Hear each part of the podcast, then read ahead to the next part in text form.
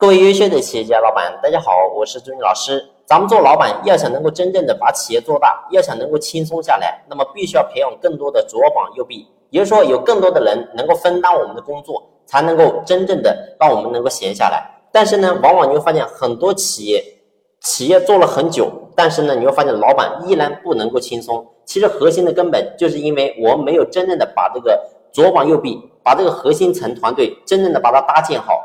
所以呢，这个点是非常重要和关键的。那么，到底我们该选择什么样的人进入我们的核心层？什么样的人才能够真正的让我们称之为左膀右臂呢？其实这是有一些地方可以用来考量的。那今天呢，我就和大家分享几点。也就是说，要想能够真正的一个人能够成为我们的左膀右臂，首先第一个，这个人他一定要有担当，要有责任心。如果说这个人他是一个没有担当的人，你会发现一遇到问题，他就开始会。找问题，然后找下面同事的问题，或者说找别人的问题，所以往往你会发现，如果是这种人的话，是很难撑起一片天的。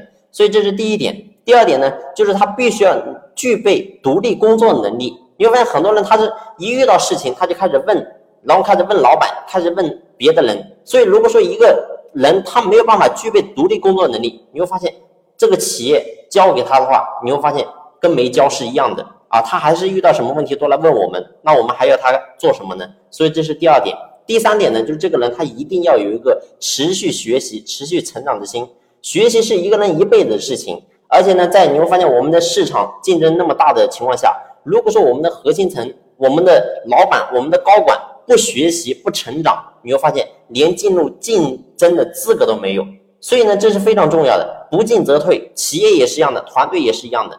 啊，所以这是第三点。第四点呢，就是这个人他必须要有大局的意识，也就是说，在一个组织当中，如果说缺乏大意识人，然后缺乏这种协作精神，他只关注自己，然后呢不关注团队的利益，他只关注自己的利益、个人的得失，那你会发现他也是很难撑起一片天的。也就是说，在我们这个企业当中，你会发现他做什么事情，他往往站在自己的角度，我怎么能够多赚钱，我怎么能够获得更多的利益，他没有想过团队。那如果说把这种人拉来成为公司的核心层，成为左膀右臂，让他去带领团队，你看这个团队他一定带不好啊。所以这是第四点。那第五点呢，就是如果要成为我们的核心层高管，那么这个人他一定要有欲望，要有想法，同时呢，这个人还能够恪守底线，这个点也是非常重要的。你会发现，如果说一个人是无欲无求的，这种人是用不得的。为什么？因为他没有内在的驱动力。也就是说，这种人说白了。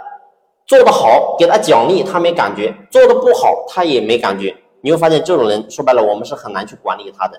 所以你会发现，真正要去把企业做好的话，我们要想去挑选出这些优秀的人才，其实呢，我们是还是有很多的点要去参考的啊。包括说，你比如说，我再讲一点，你比如说第六点，这个人他还要注意一些细节。你会发现，管理层他必须要能够事无巨细，也就是说，他能够把。他下面干活的人，他下面的员工，每一个人的细节，他必须要能够关注得到。那么这样的话，你会发现才能够真正的把工作当中的每一件事情能够真正做好做到位，而他能够把控好，你会发现整个公司才不会出大问题。所以呢，对于一个人才来讲，其实你会发现要求还是蛮高的。那换句话来讲，一个人要想能够有成就，他就必须要有这一点，包括咱们当老板也是一样的。很多老板你会发现，为什么你发展发展你会遇到瓶颈呢？其实往往就是我们自身有些地方你还是不够，你没有修行到位，所以这个地方你会发现成为你企业发展的一个阻碍。